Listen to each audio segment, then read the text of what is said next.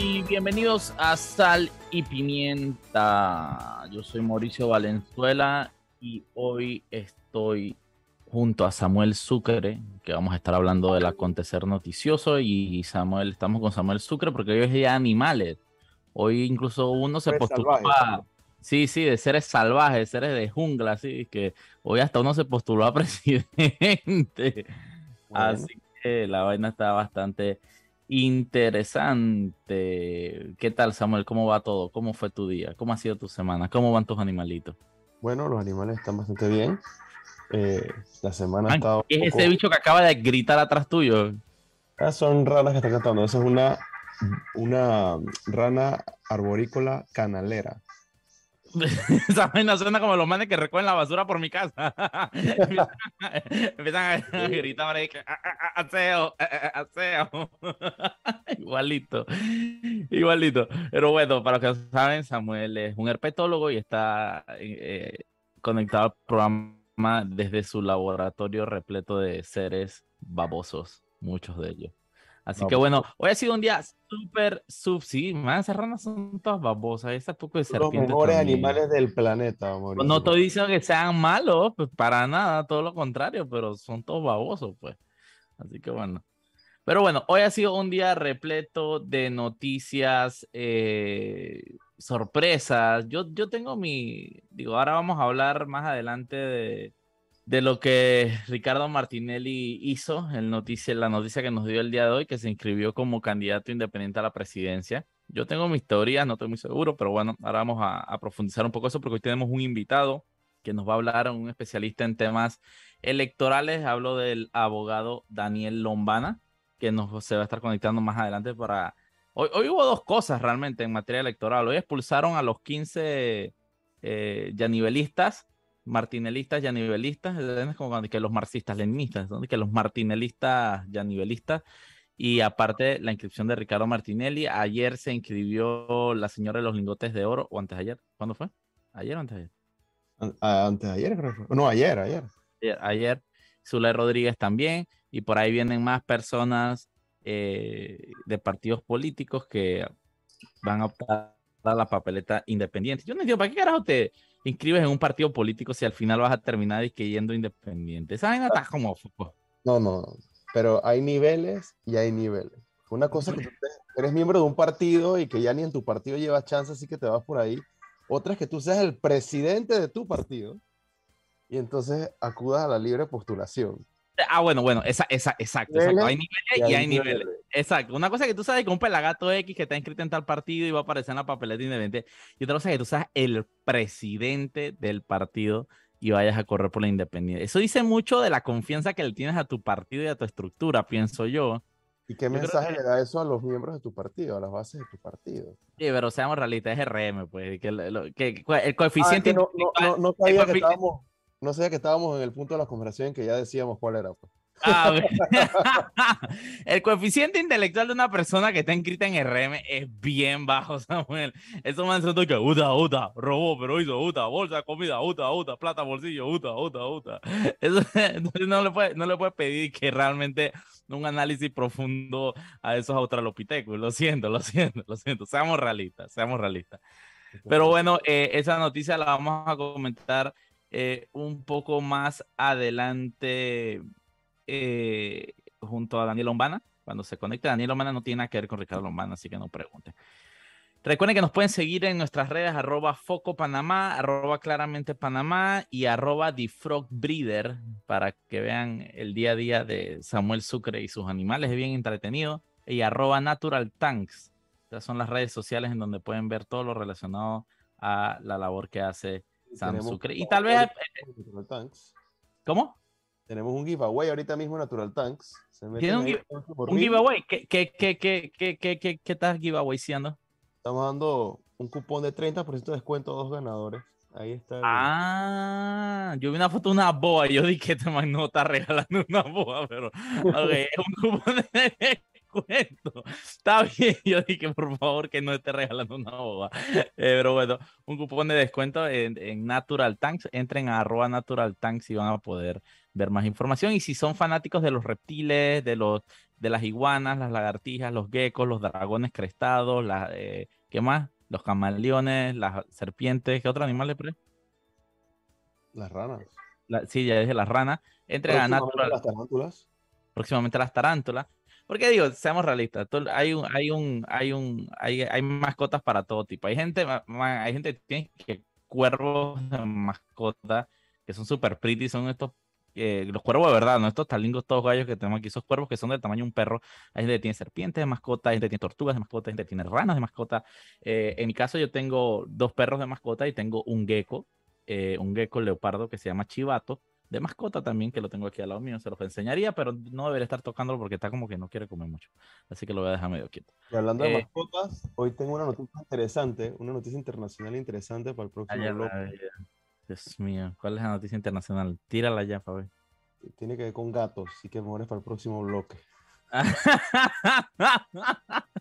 Pero bueno, aprovechando que estamos con Samuel, eh, una noticia interesante que nos debería preocupar y siempre empezamos hablando de los animales bonitos con Sam para después terminar hablando de los animales despreciables y desagradables, como los que están en RM.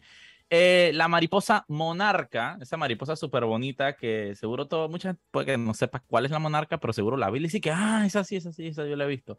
Bueno, la mariposa monarca es esta mariposa color naranja súper bonita que, eh, bueno, el nombre científico es Danaus plexipus plexipus. Ya, gente, son científicos. Eh, es una de, las, de las mariposas que más viaja, hace una, una migración brutal eh, 4.000 kilómetros eh, más o menos, y acaba de ser ingresada lastimosamente en la lista de animales en peligro de extinción. Uno más y una, y incluso una, un animal que es tan... Eh, pues, de las mariposas, creo que es la mariposa más, más, popular del planeta, o sea, la que más la gente reconoce. Dice que, dice que se ha reducido la población entre un 22 y un 72% en los últimos 10 años. ¿Tienes idea del volumen que es eso? Y tiene impresiones muy interesantes. En el caso de esta entrada a la lista, pues los, los que analizaron el tema, los entomólogos expertos, pues dijeron que la pérdida de hábitat es la principal. sí, la tala de árbol, la tala de árboles, exactamente. pero también está el cambio climático y los pesticidas. Así que, pues. Ah, claro. Sí, porque la, la, mariposa es un polinizador también, ¿no? Sí, exacto, es un polinizador. Eh, pero, y, además de eso es presa para un poco de animales, para aves, para mamíferos, para reptiles. La y, es lo que, y, es lo que la gente, y es lo que la gente muchas veces no entiende. La gente no entiende esta cadena alimenticia que se da en la vida silvestre, que, que, que si bien, ah, bueno, no hay más mariposas, pero la mariposa eh, es el alimento de otro animal que si no hay mariposas va a dejar de comer y probablemente su, población también disminuya y a la vez ese otro animal tiene otra labor específica en, en, su hábitat que si controlar plagas o X o Y. Entonces al final es un, es un desequilibrio muy, muy, muy brutal que, que aquí a veces en Panamá la gente no le presta atención. En Panamá tenemos una diversidad de mariposas bestiales. A mí hace poco fui a un... Ah, fui contigo a uno en el valle, ¿te acuerdas del mariposario del valle? Y fui a uno en Boquete una locura la cantidad de mariposas. Aquí se ve mucho la mariposa esa morfo, que a mí me encanta, la mariposa azul. Eh, y, y, la gente como que no valora la, no, no, dimensiona la importancia que tiene. Y el otro tema es que las especies ingresan a la lista roja y muy pocas salen. ¿Me explico? O sea, declararla como una especie amenazada o en peligro de extinción no es lo que la va a salvar. El hecho de que estés en la lista no garantiza que te salvaste. Entonces, eh, hay que ver sí, no, exacto, exacto, Eso, eso, es lo peligroso, ¿no? Que usualmente es el declive, es como la antesala lo peor que, te, que te incluyan en esa lista, ¿no? Que, que, ¿Tú te recuerdas algún animal que haya salido? Y que la iguana. El panda, por ejemplo, el panda salió de la lista roja. El, el panda, el panda es súper interesante porque la gente no sabe, pero todos los pandas que hay en el mundo le pertenecen al gobierno de China. Son que eh, los que hay en otros países en zoológicos son que te los presta el gobierno de China y tienes que cumplir un barranco de requisitos y el, gobierno de China puede en cualquier momento ir a quitarte su panda y, regresarlo a, a, Guangzhou, que es la ciudad de los pandas, ¿no? Pero es súper, esa, esa, ese, tema de pertenencia de los animales al Estado se me hace súper interesante, ¿no? Que, que, es, le digo, es la única forma de... de, de, no, y los procesos de conservación en China sirvieron. El panda, de ser una especie amenazada, creo que estaba hasta críticamente amenazada, no me acuerdo, ahorita mismo, pero está en la lista roja, ya no está en la lista roja. Ya es de ah. preocupación menor. Está en la lista blanca con negro. La lista en crisis. no, había hecho eso, eso la, la, la vaina de los pandas y cómo se manejan legalmente es una vaina brutal. Los tipos viajan y que en asientos cuando los llevan a los zoológicos les pagan su boleto de avión, los tratan como si fueran bebés, ¿no? Y que literalmente el, trato que se le da a un panda es una vaina como si fueran realeza. De el, como el trato que damos en Panamá a la rana dorada. exactamente, exactamente, exactamente. Ey, ¿cuándo es que es el día de la rana dorada? Hablando de rana dorada es el... Es ahorita pronto. Si no me equivoco. Sí, es ahorita en agosto. 14 de agosto. Actividades, va a estar interesante. En el Valle vamos a tener exhibiciones de anfibios, reptiles, charlas. Deberíamos eh, hacer un programa desde el Valle. Ese deberíamos hacerlo. y además de esto, en el Summit, el primer fin de semana de septiembre, vamos a tener de nuevo la exhibición de anfibios de IVAC y de Natural Tanks para que todas las personas puedan ver ranas doradas y otras especies panameñas que no vas a poder ver por ahí todos los días. Es sapo de baño. Eso que se te mete en el baño cuando estás y que en el baño te va y te besa la nalga. no me pasó una vez. Qué, qué poco. Eso no va a pasar en campo, Mauricio. No, no, bueno. me acabo de acordar de esta. Fue bien creepy. Mi abuela tuvo que sacar esa rama después. Pero bueno, son las 6 y 14 y vamos a aprovechar y vámonos al primer cambio. Y de vuelta venimos con más información súper importante. Hoy tenemos de invitado especial a Daniel Lombana, el abogado especialista en temas electorales, que nos va a comentar un poco, eh, nos va a dar su análisis más que nada sobre el, el, nuevo candidato independiente a la presidencia que tenemos hoy. Pues. no me lo esperaba, pero bueno, ahora tenemos un candidato independiente eh, a la presidencia y, y la reciente eh, ratificación de la expulsión de 15 miembros diputados eh, martinelistas de Cambio Democrático. Así que vámonos, vámonos al primer cambio y volvemos en unos minutitos. Y bienvenidos de vuelta al maravilloso mundo The Big Man. Mentira, bienvenidos de vuelta a Sal y Pimienta. Ustedes recuerdan el, el mundo de Big Man. Era un programa monstruosamente pretty que tuve la dicha de poder disfrutar de, eh, de niño. En... de Lester? Lester era la rata, y, pero era medio desagradable, tú sincero. El man tenía como, ya estaba lleno como de parche. El man estaba todo como que era una rata como que había pasado como por mala vida. que no proponía muchas leyes buenas. exacto, exacto, exacto, exacto. Eh, bueno, hoy ha sido un día con bastantes noticias. Eh, vamos a estar hablando más adelante con Daniel Lombana, es nuestro invitado del día de hoy, eh, abogado especialista en temas electorales, que vamos a hablar sobre la más reciente, el más reciente candidato independiente a la presidencia, que hoy nos desayunamos, pues. Es normal, un día relax acá en pues, y que un investigado un, como un lavador de dinero según sus hijos en un tribunal en Estados Unidos de la nada quiere ser candidato independiente en Panamá. Presidente de su propio partido que lleva sus, sus iniciales. Pero bueno, postulación independiente. Pues. Sí, sí, sí, exactamente. Así que bueno. Pero bueno, eh, vamos a salir de los animalitos animales. Animales de verdad, los bonitos, bueno, a veces no tanto, porque yo de verdad sí no soy muy fan de los gatos. Yo he tenido gatos toda la, eh, bueno, hoy en día no tengo gatos, pero tuve gatos casi toda mi vida. Y está cool, pero pero está como medio, mm, no sé, después de ya viejo no me empezó una, una gata, rescata, rescató, mira, rescató una gata y que chuchi, para pa castrarla y vaina, chuchi, la metí en un kennel y le fui a poner una lata de tuna para llevarla de Caspeya, que la, la gata me mordió la mano, man. la única vez que un gato me mordió, pero me mordió así, pero y que la mandíbula cerrada en la mano. Tiene unos colmillos espérate, me dejó un, tri, un hueco, disque literalmente en la mano, y la vaina no fue esa. Yo tenía que cubrir un mundial de béisbol, me acuerdo. Y yo tenía esas camarotas grandotas con los lentesones, yo tratando de hacer. Man, y de la nada yo empiezo a sentir el brazo como caliente, la mano caliente. Yo que chuche, me dolía la mano y la mano caliente, caliente, hasta el punto que me veo la mano y estaba hinchada y me apreté la mano y me salió una, un pocotón de pus por el hueco de los dientes, Frank. Tuve que ir al hospital a que me pusieran tétano y fue poco, poco, esa fue mi peor experiencia con gato. Pero cuéntanos, Samuel Sucre, nuestro especialista en animales, animales eh, silvestres, animales asambleicos, cuéntanos un poco la noticia que nos querías decir de los bueno, Esta semana, el Instituto de Conservación de la Naturaleza de Polonia incluye en su lista de especies invasivas al gato doméstico.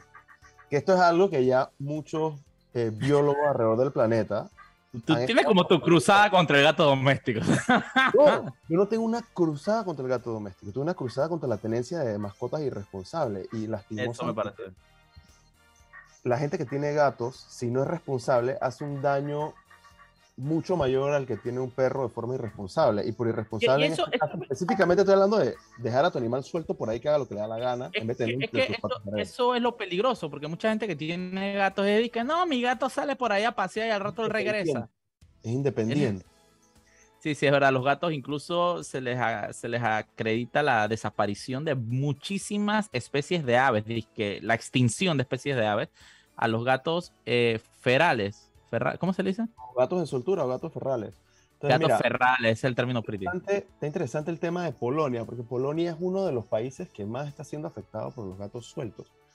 Solamente en Polonia al año los gatos matan 140 millones de aves. Solamente este. los gatos que están sueltos. Y estos son eh, data que es obtenida de forma científica y que se llevan décadas siendo registradas. Eh, pero bueno, esta clasificación de los animales eh, repercute en que puede afectar para ciertas medidas en Polonia para tú tener un gato. De repente, eh, un control más de quién puede tener gato, tiene un control un poco más estricto. Si va a tener un gato para tenerlo suelto todo el día o toda la noche. Ay, mira, me trajo un pajarito, ay, me trajo una lagartijita, me quiere. Eso, e, eso no funciona así. Ahora, imagínate en países como Panamá. Panamá tiene una biodiversidad mucho mayor a la de Polonia cuántas especies estamos perdiendo al año por gatos en Panamá. Eso, Nadie lleva esa cuenta.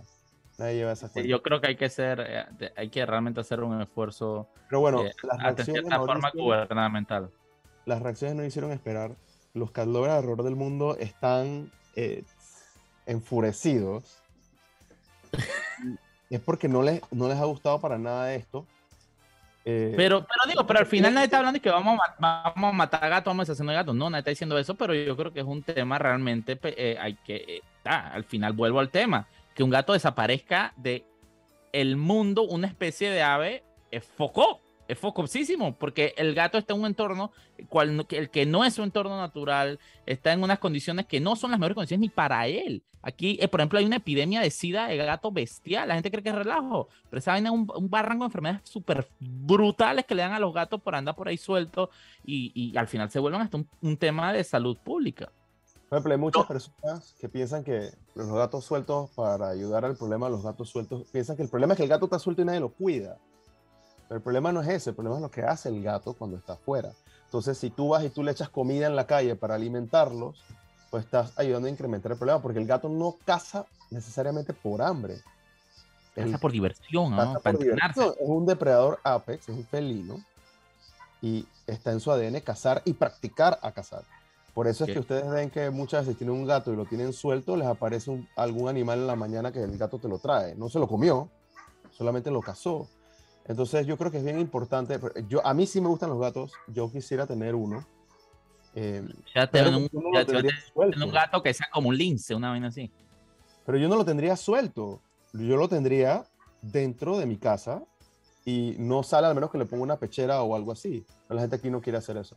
yo, yo, una vez fui por allá por mañanita, una señora tenía los gatos con correa y se me hizo la más machitos del mundo, pero práctico. Pero eso, pero eso es la forma correcta. No déjalo suelto, que haga lo que quiera y él vuelve cuando quiera. Y, y lo interesante de esta historia al final, Mauricio, es que esto abre la puerta a políticas ambientales que ayuden a frenar el problema de los gatos. Y eso son lo, es lo que muchas personas no quieren. Y la única forma de evitar que eso llegue a nuestro país o a cualquier otro país, que ahora nada más está en Polonia, pero eso estoy seguro que va a ser replicado en otros lugares. Sí, usualmente en Europa tiene esta cosa que las cosas que empiezan en Polonia se replican así bien rápido, así como la Segunda Guerra Mundial.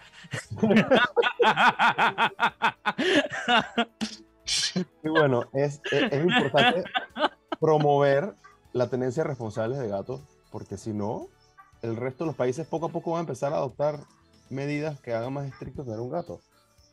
Exactamente. Así que bueno, este fue el momento antifelino de Sam. Cada vez que lo tenemos aquí es un momento antifelino. Felino, a mí me gustan los gatos, Mauricio. no, también, claro, tranquilo, tranquilo, tranquilo. Eso es como es que yo no tengo nada en contra de los gays, pero ese pero dice que todo solamente lo que viene después del pero es de que todo el racismo, toda la homofobia, pero tranquilo, Sam, tranquilo. Yo no tengo nada en contra de las postulaciones por la vía independiente.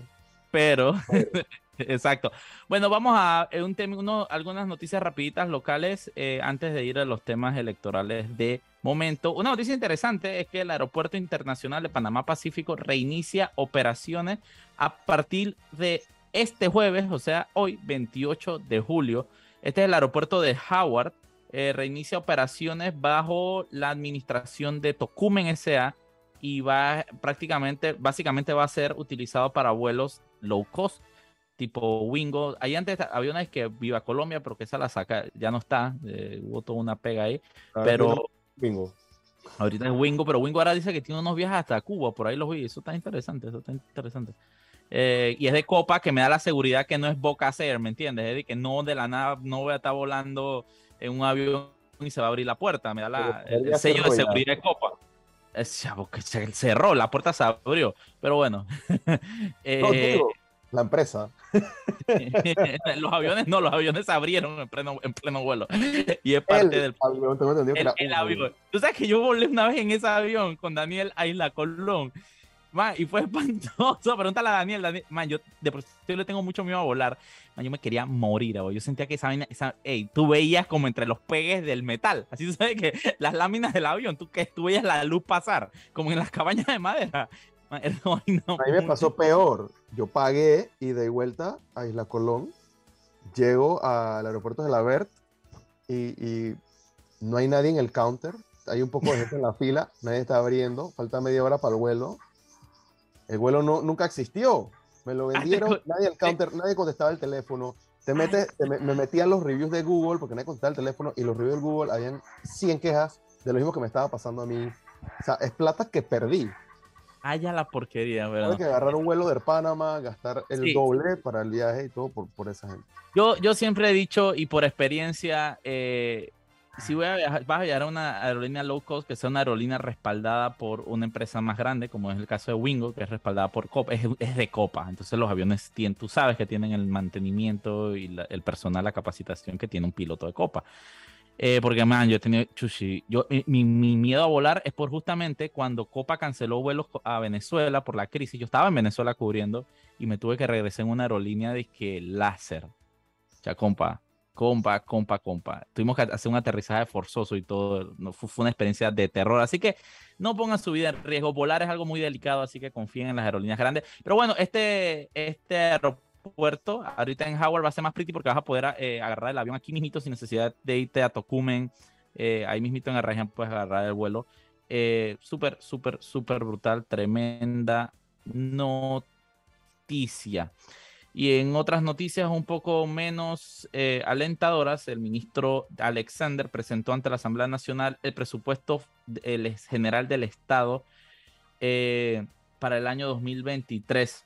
El- entre, dentro de su discurso y, y su vaina dice que el presupuesto del 2020-2021 implicó una reestructuración dinámica. Se hizo una contención de gasto de 3.500 millones, dice contención de gastos que no hemos visto. eh, así que bueno, eh, se lo achaca a la crisis de la pandemia eh, y aprovechó también para presentar un proyecto de ley que modifica el código fiscal que tiene por objetivo fortalecer aspectos relacionados con la materia de transparencia fiscal internacional y la prevención de blanqueo de capital y financiamiento del terrorismo.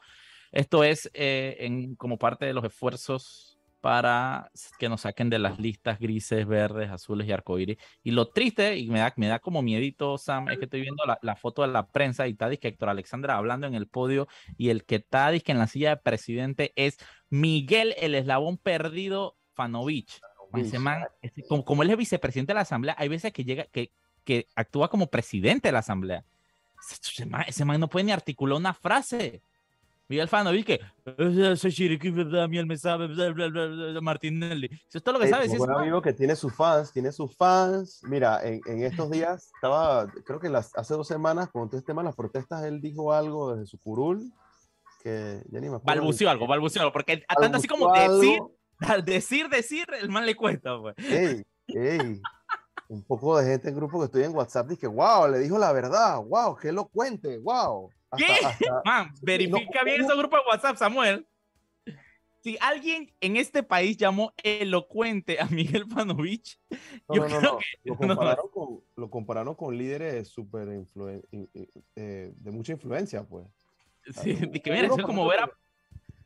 Lo, lo, lo, lo, compararon hasta con Hugo Chávez, hasta con... Sí, sí. O sea.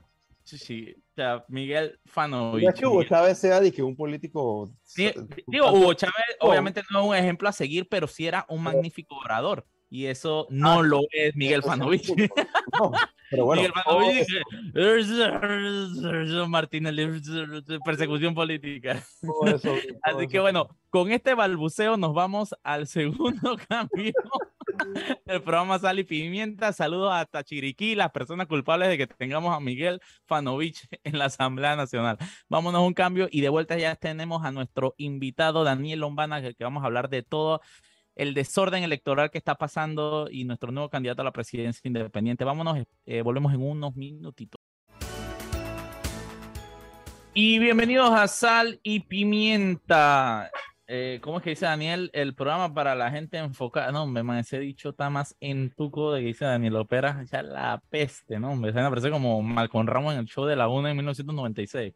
Pero bueno, vamos a pasárselo, tú sabes, no todo va a ser perfecto. Así que hoy Daniel no está con nosotros, Daniel Opera, porque sí tenemos a Daniel Lombana.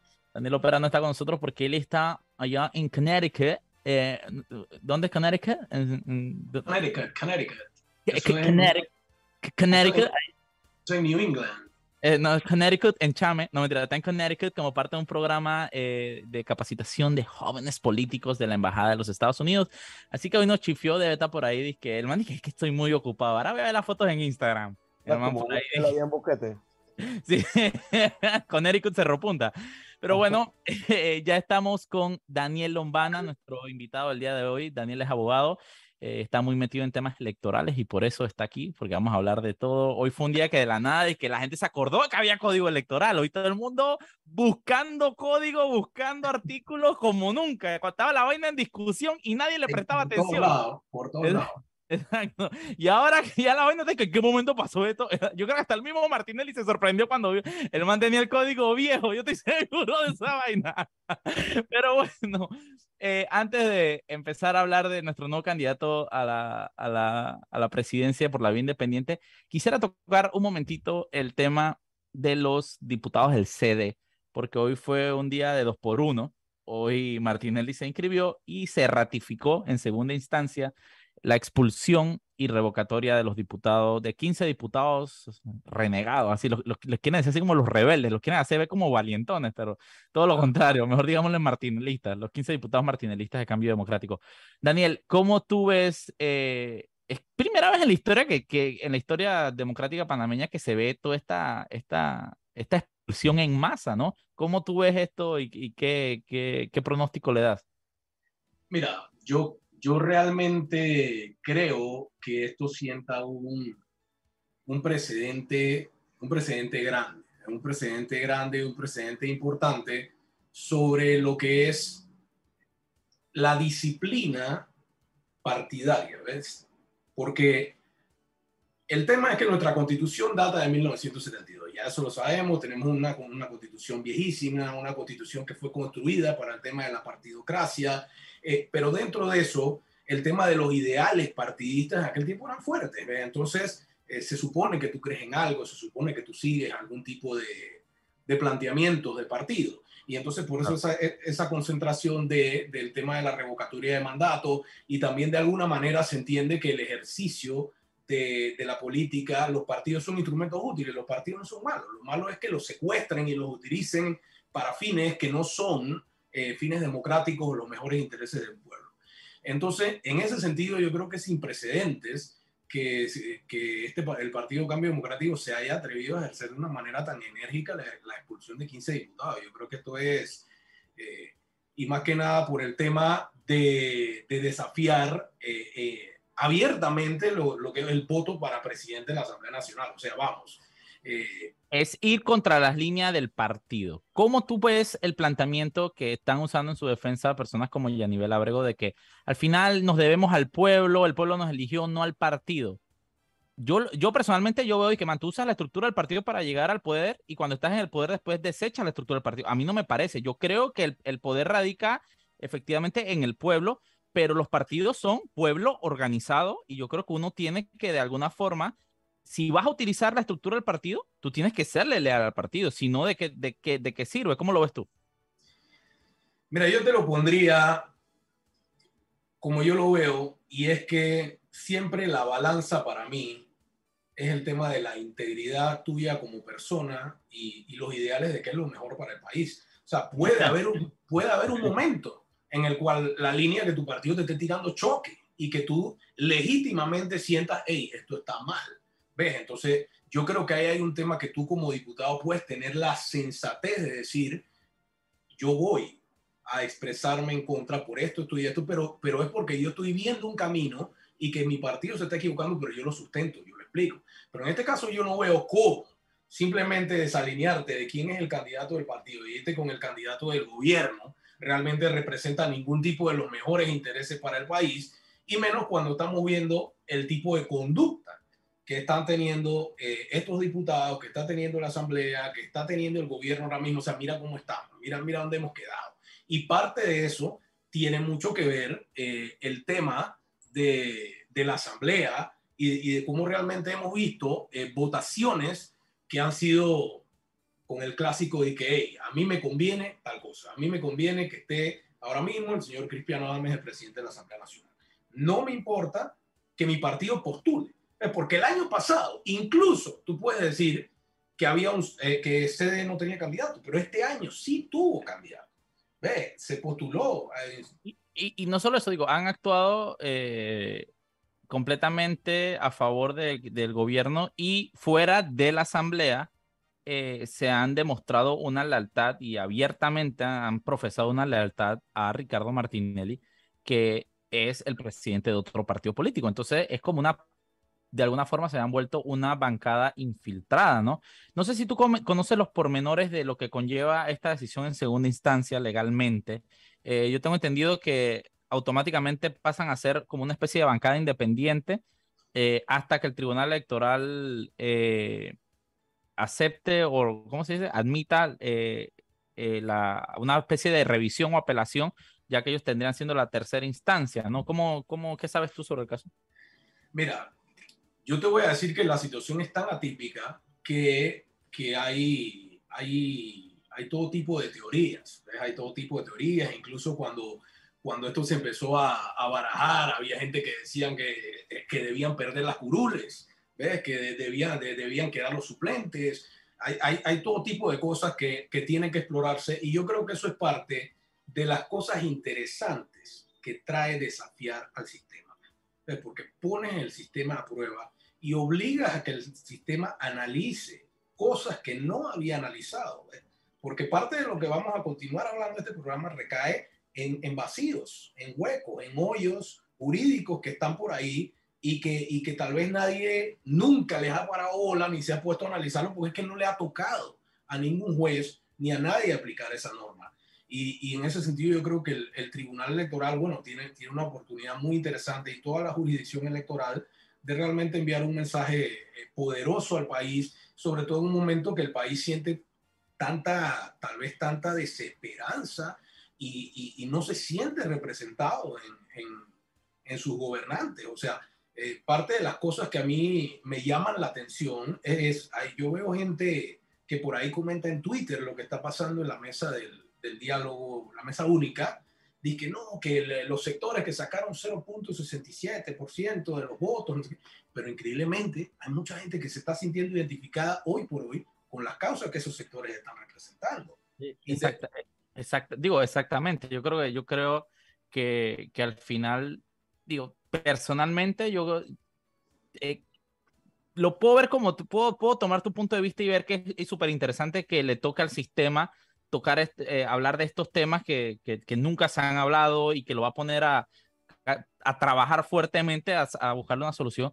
Pero por el otro lado, me da pavor eh, que se le deja la interpretación de los magistrados, eh, que ya hemos visto que a veces no interpretan muy bien o, o, muy en derecho eh, estos temas legales. ¿Cómo tú lo ves, Samuel? ¿Tú confías en, estos tres magistrados del Tribunal Electoral como grandes sabios que puedan sacarnos de estas interrogantes electorales?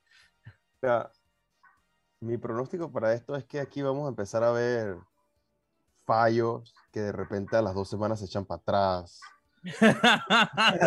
Porque, porque es como dice Mauricio, pues, o sea, podemos entender lo que estás diciendo de la parte interesante, pero hay otra parte que es la parte que da miedo. Y claro, es, muy real y que en este último año, pues. Sí, sí, digo, como tú tienes. Un destello de esa parte le, le, tocaría una decisión al mismo tribunal que le dijo a Martinelli tiene fuero y principio de especialidad y, y, ahora tiró uno que dice que no, no, bueno, no, no, no era tan así, pues cebollón. ¿Me? Entonces yo creo que sí, eh, por eso también digo, sí es súper interesante. Yo creo que también hay un factor de presión ciudadana y tener los ojos de la ciudadanía sobre estas decisiones, que es buenísimo, porque, porque digo, al final tú pones a prueba la, cómo se fortalece las instituciones y la fortaleza de, los de los magistrados, porque ellos saben que están en el ojo público, ellos saben que están bajo el, escrutinio ciudadano y, y, les va a tocar actuar en derecho o someterse a, a, la lapidación pública. No, no, no estoy hablando de tirarle piedra al magistrado, así que no me ven, ¿saben? figurativamente, exacto, me, hacen la, la, la, me en pose de iguana por ahí como Alexis Jiménez. Pues. Ay, que este digo que quería pedra a Junca. Pero bueno, eh, bueno, vamos a aprovechar porque eh, quiero que profundicemos bastante en el tema de eh, los candidatos nuevos candidatos independientes, así que voy a pedir el cambio ya para poder tener un gran bloque, un, un, bloque más largo para hablar sobre Martinelli, Zulay y la utilización de la, de la papeleta independiente ahora para, para, para partidos políticos. Pues. Así que vamos a un cambio rapidito y volvemos en unos minutos para terminar con broche de oro. Y bienvenidos, estamos de vuelta en Sal y Pimienta.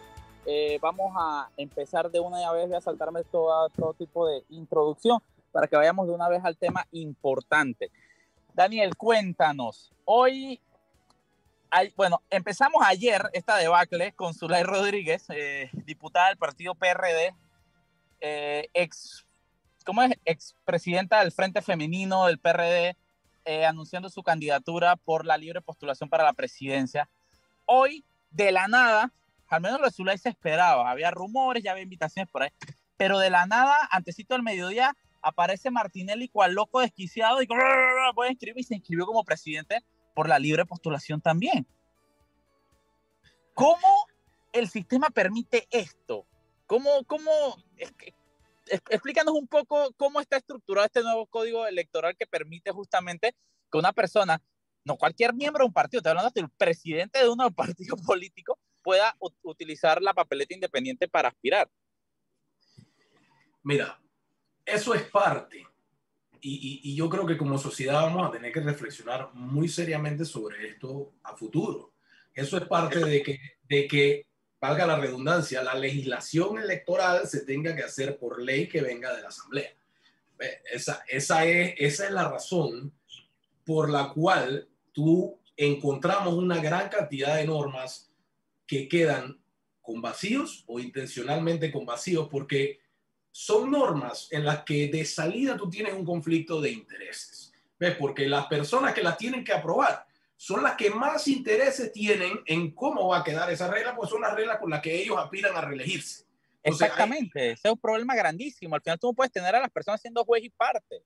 Entonces, ahí de salida tienes un, un enredo, Mauricio. Ahí de salida tienes un enredo y esa es la razón por la cual no se han podido modificar la, cantidad de diputados en los circuitos y toda una cantidad de otras cosas, porque es que los diputados que están en esos, esos, circuitos no van a soltar jamás que le quites una curul para mandarla a otro lado. Y ese tipo de cambios nunca van a pasar mientras eso, mientras tengan los diputados que están ahí, que no tengan la sensatez de despojarse de sus propios intereses y pensar en el país, van a pasar estas cosas. Pues, ¿qué sucede? Mira, cuando esto estuvo en la Asamblea, ¿cuál fue el debate que hubo ahí tras bastidores. Estaba el tema de algunos diputados querían traer de vuelta, no sé si lo recuerdas, el tema de si tú estás en partido y le firmas a un independiente, te renuncias del partido. Que eso fue Exacto, me acuerdo. Que ese fue un avance que se hizo en el código electoral pasado, que la gente de partido pudiera firmarle a los independientes. Bueno, ellos lo querían traer de regreso. Entonces, entonces, ¿por qué? Porque se quería poner, limita la candidatura que solo puedan correr independientes. personas que no estén inscritas, pero entonces ellos salen, ok, pero entonces que los inscritos no, no puedan firmar. Y entonces en ese pulseo queda la cosa como está ahora, ¿ves? Que es las personas de partido le pueden firmar a los independientes, pero el instituto se mantiene, porque eso, eso es algo que hay que aclarar, el instituto no se llama eh, candidatura independiente y me refiero al instituto jurídico, legal. No se llama candidatura independiente, se llama libre postulación. Por eso es que no hay una vinculación legal en, en este momento entre que tú no estés inscrito y que tú puedas correr haciendo uso de la libre postulación. Entonces eso es lo que genera la distorsión que estamos viendo. Sí, pero me parece que eso es más que una distorsión, eso es una barbaridad, hermano, porque tenemos aquí el presidente de un partido postulándose por la vía independiente.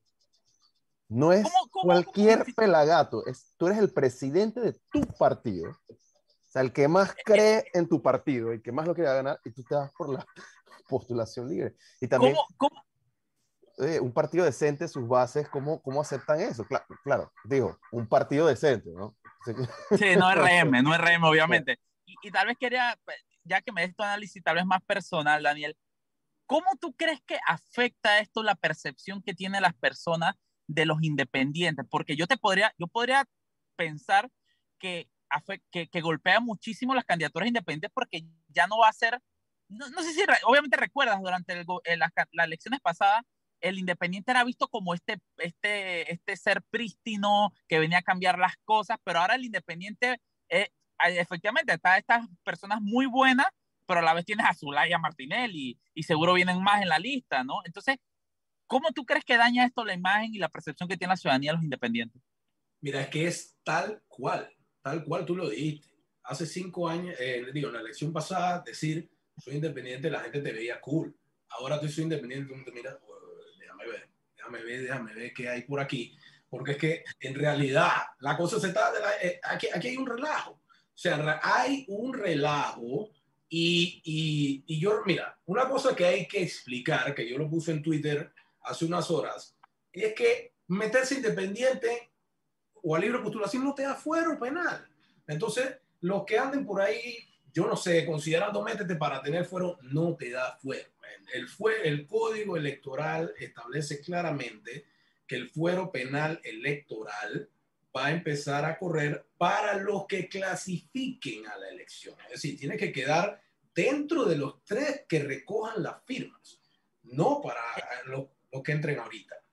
Entonces, pensando que si yo me imagino a Roniel Ortiz y que, oye, Ricardo, Ricardo, mira, tengo, ya, ya, Ricardo, la, ya solucioné esta vaina, ya tengo la solución, Ricardo.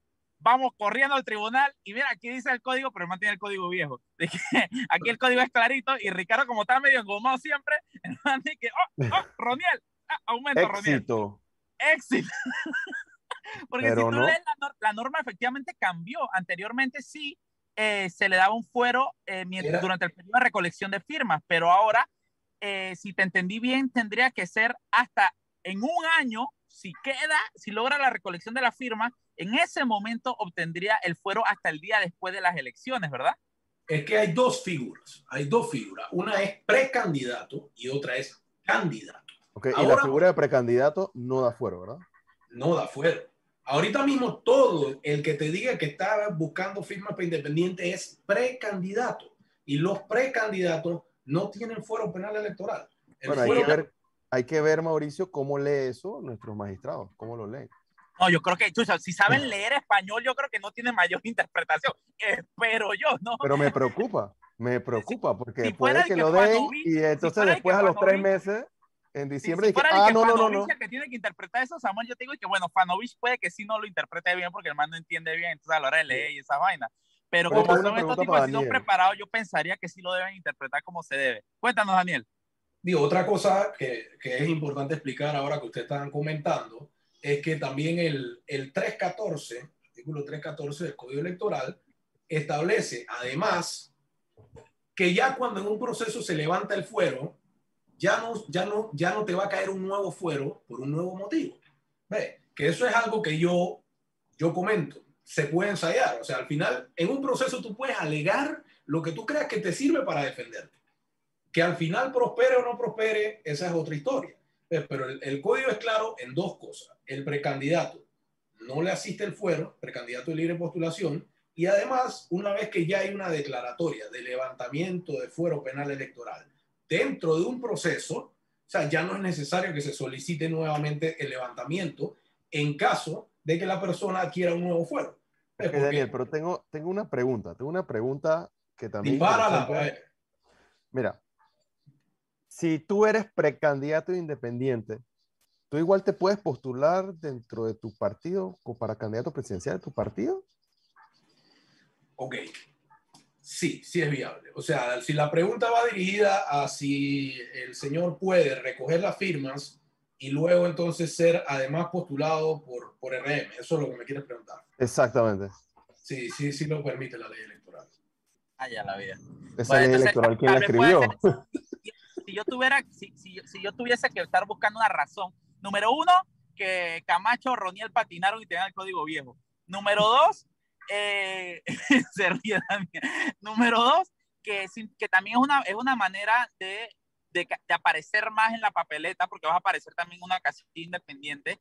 Eh, pero no, no me explica la rapidez en lo que lo hizo, así como lo hizo en Corredera, eso no me hace mucho sentido. Y, número, y lo que sí me podría hacer sentido sería la número tres, que Martinelli ha perdido mucha vigencia mediática. Martinelli no está en los medios últimamente. Lleva semanas en las que él no es un tema de noticia, lo son los cierres, lo son las protestas, etcétera. Entonces, esta es una manera rápida de volver a ser trending topic. Eh, así que digo, esos son los únicos tres escenarios eh, reales en lo, eh, posibles que, que, a mí se me hacen con el más mínimo de los sentidos, ¿no? Habría, yo creo que el tiempo dirá eh, y, nos tocará seguir de cerca justamente eh, cómo se desarrolla este tema con, la, con, la, con, las, con las candidaturas independientes. Justamente a mí me da mucho pesar porque eh, recuerdo en el momento en que se estaba discutiendo estas reformas del Código Electoral que, que, teníamos que hacer un esfuerzo muy grande para que la gente le prestara atención. Pues si, si, si en ese momento hubiese recibido la mitad de la atención que ha recibido el, el, tema del fuero o no de Martinelli. Chat, eso, eso sería un cambio. La gente queríamos que la gente se interesara y no logramos porque la gente no le prestaba atención, había mil vainas a la vez, ¿no? Pero bueno, ya saben, por eso es que es importante eh, prestarle atención eh, a esas discusiones, porque ya el código está. Hoy en día ya no lo vamos a poder cambiar, vamos a tener que esperar a las próximas elecciones. El momento para cambiarlo eh, ya justamente pasó. Daniel, bueno, Mil gracias por estar con nosotros hoy, ayudándonos a entender un poco. Eh, un mensajito final, tal vez, eh, cómo tú ves el, futuro para las candidaturas independientes ahorita mismo con esta nueva moda de partidarios independientes.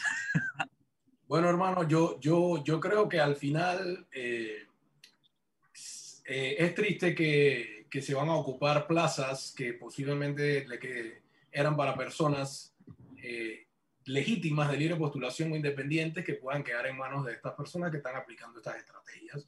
Y definitivamente que nuestra asamblea tiene que implementar mejores procesos, porque este es un proyecto de ley de 700 y pico de artículos que como siempre se discutió a huele pájaro eh, y leyéndolo de cualquier manera, y por eso es que después quedan estos resultados y lo que quedamos fregados somos nosotros, que después entonces nos toca ir a un proceso con todo este poco de, de cantinfladas en la ley. Exactamente.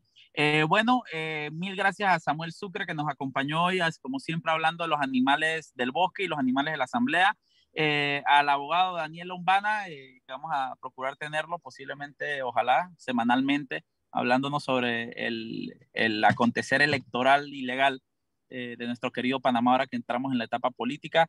y bueno, nos vemos mañana, nos escuchamos y nos vemos mañana. Recuerden seguirnos en Foco Panamá, claramente Panamá. Eh, esperen mañana los clips de, esta, de este programa el día de hoy y síganos. Si no tienen tiempo de escucharnos completo, busquen mañana el episodio en Spotify eh, para que lo escuchen con calma en el tranque o en su cierre de calle en Orconcito. Que tengan buenas noches y mil gracias nuevamente por acompañarnos. Chao. Saludos.